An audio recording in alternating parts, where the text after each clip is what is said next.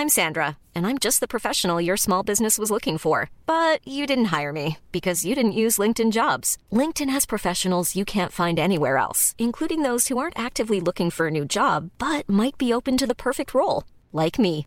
In a given month, over 70% of LinkedIn users don't visit other leading job sites. So if you're not looking on LinkedIn, you'll miss out on great candidates like Sandra. Start hiring professionals like a professional. Post your free job on linkedin.com/people today.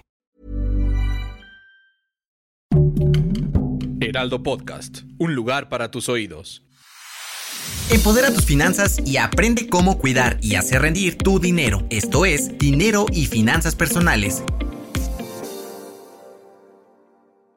¿A quién de ustedes no le ha pegado fuerte la cuesta de enero? Este es un tema que a muchos de nosotros nos preocupa, pues el dinero no nos alcanza en el mes de enero como debería. Para hablar más sobre este tema se encuentra con nosotros Juan Carlos Morales, quien es director general de WMA México, que es una consultora económica, y él nos va a dar todos los tips que necesitamos para salir de esta cuesta de enero. Bienvenido, Juan Carlos, a Dinero y Finanzas Personales. Muchas gracias, Diana. Buenas tardes. Saludos a tu auditorio. Y pues sí, realmente el tema importante es saber cómo manejar nuestras finanzas después de esta cuesta de enero, que es la famosísima cuesta por los gastos que hubieron en fiestas decembrinas principalmente. Pero bueno, hubo algunos excedentes que muchos asalariados recibieron, como es el aguinaldo, y algunos pues guardaditos que tienen, ¿no? La sociedad mexicana en general para poder hacer frente a los gastos.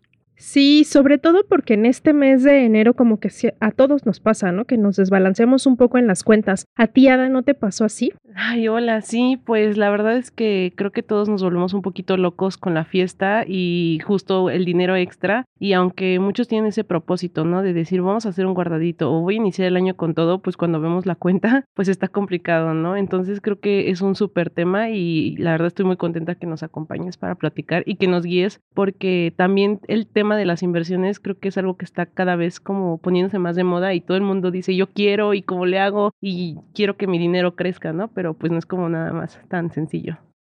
Totalmente de acuerdo contigo, Ada. También muy buenas tardes. Realmente el tema es pues saber manejar nuestro presupuesto. Creo que va más de las finanzas personales, un tema de la educación financiera, sí. el manejar bien nuestros recursos, sea un ingreso eh, que realmente nos permita pues poder hacer frente primero a las necesidades básicas de lo que es el día a día, tener un presupuesto para los gastos fijos, pero también me refiero también a los gastos variables, que luego son los famosos gastos hormiga, donde muchas veces no llevamos un control adecuado de dichos gastos, desde un café diariamente en el cual podemos gastar. En el caso de los fumadores, pues cajetillas de cigarros, todo ese tipo de cuestiones, pues lleva a tener un gasto adicional que luego cuando no cuidamos bien ese presupuesto en nuestras finanzas de manera mensual, por ejemplo, pues realmente nos lleva a a ver que realmente hay un gasto que no está siendo controlado. Entonces, el tema de la inversión va muy de la mano, porque si yo no tengo realmente unos números claros para poder dar un porcentaje de mis ingresos a esa cuestión del ahorro o la inversión, pues realmente no puedo llegar y salir de ese círculo, vicioso que es realmente vivir apalancado del crédito, llámese créditos personales, nómina o tarjetas de crédito principalmente. Sí, y como bien lo decías, muchas veces este gasto hormiga pues no entra en nuestro presupuesto. Normalmente aquí hablamos mucho de cómo hacer un presupuesto, explicamos la necesidad de ello, pero hay cosas que pues se salen de nuestro control. Y bien decías, un café ahorita te puedes gastar entre 50 y 100 pesos dependiendo, y si ya lo multiplicas por la quincena, bueno, ya va siendo considerable. Ante esto, ¿qué recomendaciones nos darías? Porque, por ejemplo, eh, entendemos que la necesidad de invertir es básica, pero ¿cómo podemos llegar a ese punto de decidir, bueno, tengo ahorrados dos mil pesos, ¿los puedo empezar a invertir o a partir de qué cantidad me conviene? Realmente y afortunadamente con la tecnología que tenemos hoy en día, existen diversas neofintechs, neobancos y empresas que invirtieron mucho en aplicaciones que nos permiten desde nuestra aplicación móvil llevar un control que automatiza mis ingresos en general, te permite ver qué porcentaje pudiera ser el adecuado a tu perfil para poder destinarlo al ahorro o la inversión. Y realmente la ventaja que hoy en día tienen casas de bolsa, operadoras de fondos y otros vehículos de ahorro como cajas populares, etcétera, es que realmente tú ya puedes invertir Si eres, por ejemplo, un pequeño ahorrador, puedes invertir desde 50 pesos al mes. O sea, antes era un tema como que muy eh, de estatus, decir, tengo, soy cliente de una casa de bolsa, pero hoy en día se dieron cuenta todos los grandes grupos financieros que el ahorrador, el pequeño ahorrador realmente desea pasar a ese rubro de inversionista. ¿A qué me refiero? Ahorrar es acumular para poder tener algún excedente, ¿no? Para algún uso. Pero el invertir es dejar a un plazo ese dinero para tener ese premio que es el famoso rendimiento o bien los intereses cuando son papeles eh, o pagarés en los bancos, ¿no? Que son a un plazo fijo. Pero a lo que yo voy es que realmente las casas de bolsa hoy en día desde mil pesos nos permiten accesar a los mercados de renta variable o capitales. Anteriormente era mucho más difícil porque eran como 10 mil pesos cuando yo era banquero hace unos ocho años. Actualmente desde mil pesos o menos ya puede el pequeño inversionista entrar a fondos de sociedades de inversión que invierten en bolsa, que replican algún índice que les permite potencializar más esas ganancias, porque obviamente invertir en este tipo de activos permite obviamente tener mejores rendimientos que un tipo de papel tradicional bancario. Además de esto, ya existe, por ejemplo, en el gobierno federal la plataforma de CETES en directo, que nos permite también decidir sobre qué papeles yo puedo empezar a invertir y desde luego también es muy transparente, porque con el sistema de pagos interbancario, el SPAY, tú ya puedes hacer el acceso a la compra-venta de dichos papeles gubernamentales como los famosos CETES. Ok. Sí, este, justo eh, lo que estás diciendo, pues aquí lo que buscamos también es guiar a, a, las personas, ¿no? Y entonces, pues lo pongo con mi ejemplo, ¿no? Yo así una, una, una joven, este, que no sabe mucho, pero justo quiere empezar a hacer crecer su dinero, ¿cómo podría? O sea, ¿cuáles serían los pasos para yo decidir cuál es la mejor forma para invertir y cómo empezar? Bueno, realmente hoy puedes tú en el buscador de, de, Internet buscar, por ejemplo, buenas referencias de empresas que estén en orden, como por ejemplo la Conducef hoy en día te da un padrón de muchas empresas financieras que están reguladas para poderte pues dar acceso a estos mercados. Otro tema importante es que a nivel internacional existen empresas que son obviamente empresas que te permiten también entrar a fondos de fondos, es decir, participar en otros fondos internacionales que cotizan ya también en bolsas de Japón, Luxemburgo, Londres, por ejemplo, ¿no? Nueva York. Y en este tipo de plataformas existen especialistas ya en México que tienen una figura de asesores en estrategias de inversión, ya como personas morales, como empresas, que te pueden emitir una buena, un buen comentario, una opinión acorde a tu perfil, tu horizonte financiero y sobre todo, pues realmente a las necesidades que tú tienes de manera individual, que pueden ser muy diferentes a las de Diana en el tema de composición, estructura familiar, ingresos y metas financieras individuales. Sí, eso que nos acabas de decir también es súper importante porque hay que entender que cada uno tiene necesidades diferentes y que obviamente invertir no es igual para todos. Entonces aquí viene otra pregunta que también es como que se genera mucho entre las personas que nos escuchan y es saber qué me conviene más, invertir en CETES o irme a un fondo que es un poco más arriesgado, que va a ser a, largo plazo, eh, si lo meto a en, un banco, por ejemplo, que puedo meterlo en inversión diaria o dejarlo en un plazo de seis meses. O sea, ¿qué crees que podría ser para alguien, como dice Ada, que va empezando y que quiere iniciar en, el, en este mundo de las inversiones? Creo yo que lo más importante es cuando estamos empezando, como en cualquier tipo de materia, acercarme a un experto. Creo que lo más importante es acercarme a un experto, un consultor en mercados, un asesor que tenga este tipo de especialidad en inversiones para poder hacer un diagnóstico. Es un cuestionario que te hacen muy breve para entender estas necesidades y en base a ese puntaje que ya tenemos en este tipo de cuestionario, ver realmente cuál podría ser tu mejor opción. Porque realmente, por ejemplo, invertir en CETES pues es de menor riesgo, ¿no? Es una tasa libre de riesgo como lo manejamos en México porque realmente es un referencial de las tasas en el mercado de dinero. Sin embargo, ¿quién se compromete a pagarte ese dinero? Tú te conviertes en un acreedor del gobierno federal con la tesorería de la federación. Entonces es mucho más fácil que te pague todo el presupuesto que hay federal en este tipo de títulos que hasta los extranjeros invierten en ellos a invertir en un pequeño banco o en una nueva fintech que puede tener mayores riesgos por el tema de su liquidez, ya que su tesorería puede ser muy pequeña todavía o limitada. El tema de fondos, pues realmente es bueno. Creo que también es este tema que tienen ya todo este tipo de eh, operadoras de fondos, casas de bolsa, grupos financieros que te pueden acercar a un banquero patrimonial o un eh, corredor de bolsa que te puede decir, bueno, si tú estás empezando en este sistema que es el tema de una planeación financiera en mercados bursátiles, vamos a empezar en un portafolio diversificado de manera conservadora, que puede tener mayor componente en este tipo de papeles como los CETES, algunos otros bonos del gobierno federal, eh, algunos tipos de UDI bonos para cumplir un tema de objetivo que es proteger tu dinero a través del tiempo. There's never been a faster or easier way to start your weight loss journey than with PlushCare. PlushCare accepts most insurance plans and gives you online access to board-certified physicians who can prescribe FDA-approved weight loss medications like Wigovi and Zepbound for those who qualify. Take charge of your health and speak with a board-certified physician about a weight loss plan that's right for you. Get started today at plushcare.com slash weight loss. That's plushcare.com slash weight loss. plushcare.com slash weight loss. Hey, it's Ryan Reynolds, and I'm here with Keith, co-star of my upcoming film, If, only in theaters May 17th. Do you want to tell people the big news? All right, I'll do it. Sign up now and you'll get unlimited for $15 a month in six months of Paramount Plus Essential Plan on us. Mintmobile.com slash switch. Upfront payment of $45 equivalent to $15 per month. Unlimited over 40 gigabytes per month. Face lower speeds. Videos at 480p. Active Mint customers by 531.24 get six months of Paramount Plus Essential Plan. Auto renews after six months. Offer ends May 31st, 2024. Separate Paramount Plus registration required. Terms and conditions apply if rated PG.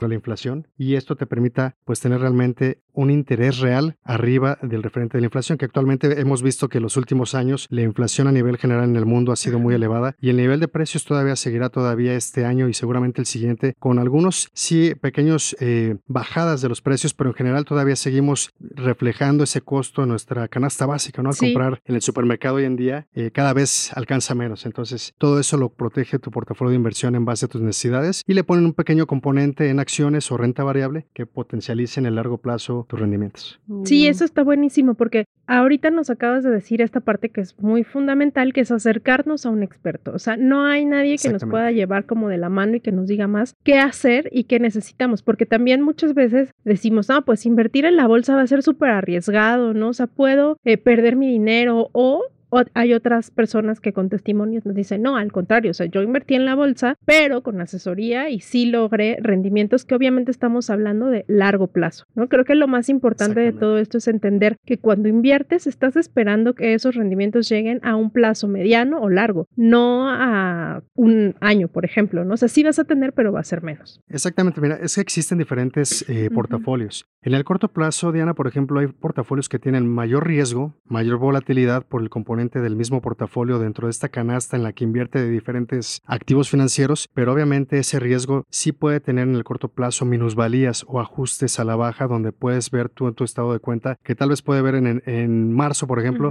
un número negativo que te puede espantar, ¿no? Como inversionista principiante. Pero eso no quiere decir que no haya en el mediano y largo plazo, como bien comentas, un premio porque tal vez hay títulos o valores que trae en este tipo de cartera que tienen una maduración de dos a tres años o hasta cinco años, ¿no? Dependiendo de la estrategia que haga la casa de bolsa con sus especialistas. Entonces, sí es muy importante lo que tú comentas, que cuando me voy a la renta variable o a los mercados de capitales donde hay componentes de acciones, sí veamos siempre como mexicanos un plazo de entre 3 a 5 años para buscar aminorar esos riesgos. Desde luego, en el corto plazo puede haber algunos componentes de fondos especulativos que, te soy sincero, pueden premiar en el corto plazo, pero dependerá mucho realmente de qué componentes pudieran jugar a favor en el mercado en tu portafolio. Lo ideal es buscar en la parte de estrategia patrimonial ese tipo de diversificación de 3 a 5 años en la renta variable. Ok, pues creo que también pues para quien nos escucha es importante entender este tema, ¿no? Y también quitarse el miedo, porque creo que eso es mucho lo que lo que vemos, no ese miedo de no, es que voy a perder mi dinero, ¿no? Entonces, también creo que es informarse bien, como ya mencionan, y pues también atreverse y sobre todo que yo he leído en muchos lados que te dicen, pues, ¿de qué te sirve guardar tu dinero y tenerlo ahí sin moverse, no? O sea, a lo mejor no vas a invertir todo, pero decir justo, este, bueno, mil pesos, pero esos mil pesos a largo plazo van a generar más, ¿no? Y entonces al final, eh, pues eso te ayuda, ¿no? En esta economía que todos buscamos justo cómo, cómo aumentar los ingresos, creo que es algo, pues muy sencillo cuando te informas, cuando te organizas también, ¿no? Entonces creo que es muy buen tip eh, para quien nos escuche que pueda atreverse e iniciar. Así es, Ada. De hecho, como yo le comento a todos mis clientes, que yo asesoro muchas tesorerías a nivel local y también algunas empresas que quieren hacer inversión extranjera directa en México sobre estos asuntos. Y yo sí les comento mucho a los tesoreros o a las personas que son su comité de inversión. No existe un producto milagro, que realmente somos en México muy cortoplacistas y te puedes dejar llevar por muchos temas de campañas de marketing en la social media, ¿no? En los canales de todas las eh, plataformas que existen hoy en día, donde te venden luego, hazte millonario porque compraste de Tesla o de Claro. otras acciones de Amazon, los han visto Sí. seguramente, ¿no?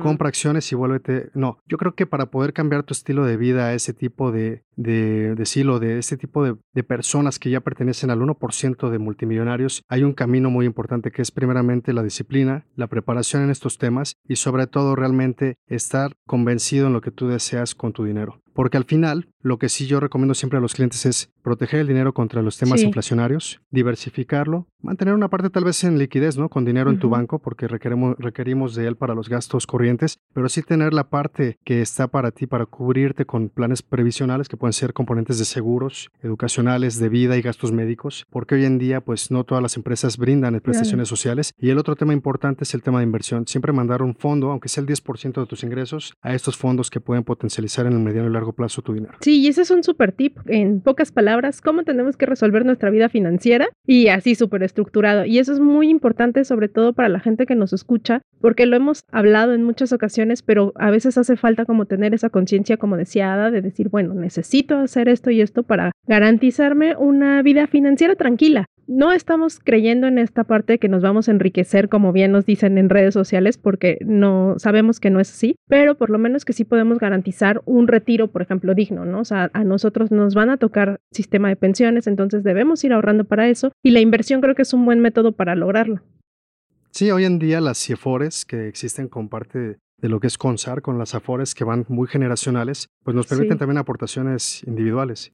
Es generar el hábito. Lo importante aquí es tener el interés personal de pensar en nuestro retiro. ¿Y a qué me refiero con esto? Pues realmente Sí. hay fondos exentos de impuestos que van muy abocados al tema de la ley de ingresos para poder tener también planes personales de retiros, los famosos PPRs, que nos permiten Sí. también tener deducciones en tema fiscal con nuestro contador cuando somos independientes. Muchos pequeños emprendedores y también empresarios tienen ese componente porque hay un incentivo fiscal por eh, el tema del ahorro. Y otro importante punto yo creo eh, que es importante comentarles es que al final las pensiones, pues el gobierno federal tiene una carga muy fuerte en el tema Sí. de que hay más personas adultas mayores en este momento y en algún momento puede decir ya no hay liquidez. Entonces nosotros tenemos que tomar decisiones de manera independiente para pensar en estos vehículos de inversión y ahorro a largo plazo que son del sector privado y no solo focalizarnos en un tema que dependa de pues planes del gobierno federal, sino también pensar en nuestro futuro como en otras economías desarrolladas en Europa, en Estados Unidos, los planes 40 que ya tienen desde hace muchos años y tú ves pues realmente nuestras playas mexicanas en el Sí. Caribe a todos los europeos y pues vecinos norteamericanos, ¿no? Pues disfrutando de esas pensiones que les pagan sus mutualistas o sus aseguradoras. Creo que por ahí es un camino adecuado para eh, quienes piensen también en su retiro, empezar a destinar más en esa parte. Y en la parte individual, yo creo que también en este tipo de fondos de inversión que existen actualmente en el corto y mediano plazo. Muy bien, pues creo que es un buen momento, ¿no? Justo vamos iniciando año, venimos justo de todo el estrés de, bueno, ya eh, me volví loco un poco con el dinero, entonces creo que ir ajustando nuestras finanzas y ponernos como propósito de ir poco a poco, creo que sería eh, pues un buen momento, ¿no? Sí, Ada. Y bueno, yo creo que hay que tener mucho cuidado. Yo siempre le comento a nuestros clientes, también inversionistas individuales, Claro. que hay que leer las letras chiquitas de los contratos. Hay que saber dónde dejo mi dinero, en qué entidad estoy dejando mi patrimonio, si está regulada o no, con qué tipo de Sí. eh, coberturas cuento yo si hay un imprevisto, porque siempre puede haber un imprevisto. Si mi dinero no está muy amarrado en ese plan de inversión, ¿cuánto me pueden penalizar en el tema de una comisión por tomar antes mi plan de inversión por no respetar el horizonte? Todo esto es lo que recomiendo que siempre leamos. Y adicional a ello, tener cuidado mucho con los esquemas Ponzi o piramidales que existen hoy en día en Internet o cadenas multinivel, Ajá. donde te prometen un rendimiento que es no es congruente con lo que paga el mercado. Si yo en el mercado veo que se paga un Ujú. 18% a nivel local, como es el IPC el año pasado, y me dicen hoy en día, la bolsa mexicana, este Juan Carlos, te va a pagar el 300%, hay que tener cuidado porque puede haber ahí Sí. trucos donde se jinetea el dinero se le paga a los primeros ahorradores y después a los últimos no les llegó su dinero. Entonces, esos son los esquemas Ponzi que hay que tener mucho cuidado en este tipo de estructuras que se dan mucho en Sí. multinivel, que hay como networkings empresariales. Hay que tener cuidado con eso y siempre recomiendo ver ese tipo de contratos y que todo esté en orden en una financiera. Sí, sobre todo eso, o sea, revisar bien dónde ponemos nuestro dinero. Sí. Pues es nuestro patrimonio y no vamos a arriesgarlo así en cualquier institución que pueda ser de este, de este nivel, como bien decías. Y sobre todo porque en redes sociales ahorita está como súper lleno de, te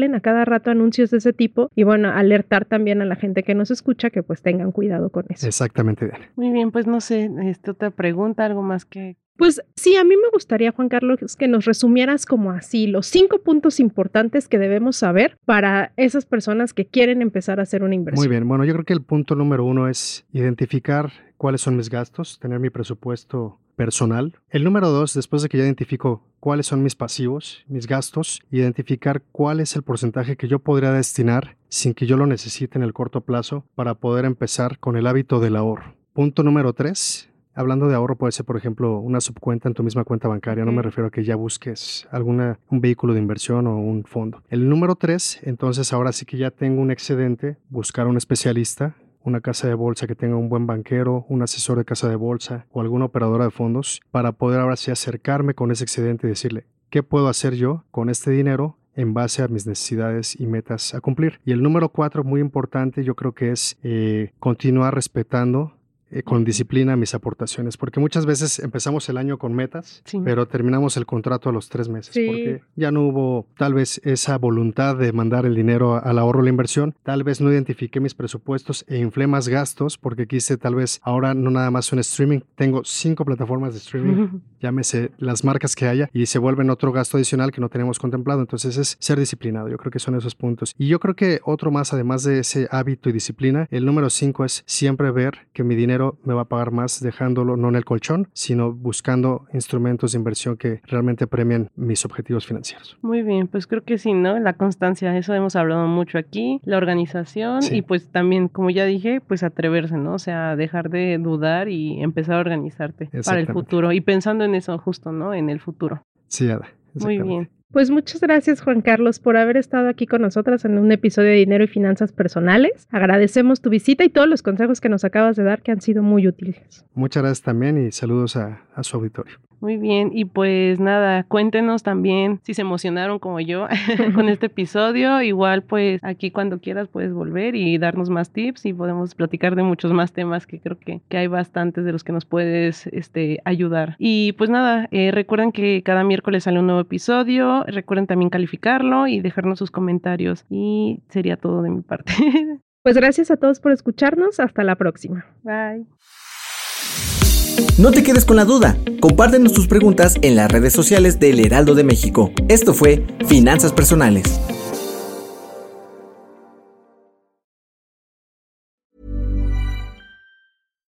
Deserves the best, and there's no better place to shop for Mother's Day than Whole Foods Market. They're your destination for unbeatable savings, from premium gifts to show-stopping flowers and irresistible desserts. Start by saving 33% with Prime on all body care and candles. Then get a 15-stem bunch of tulips for just $9.99 each with Prime. Round out Mom's menu with festive rosé, irresistible berry chantilly cake, and more special treats. Come celebrate Mother's Day at Whole Foods Market.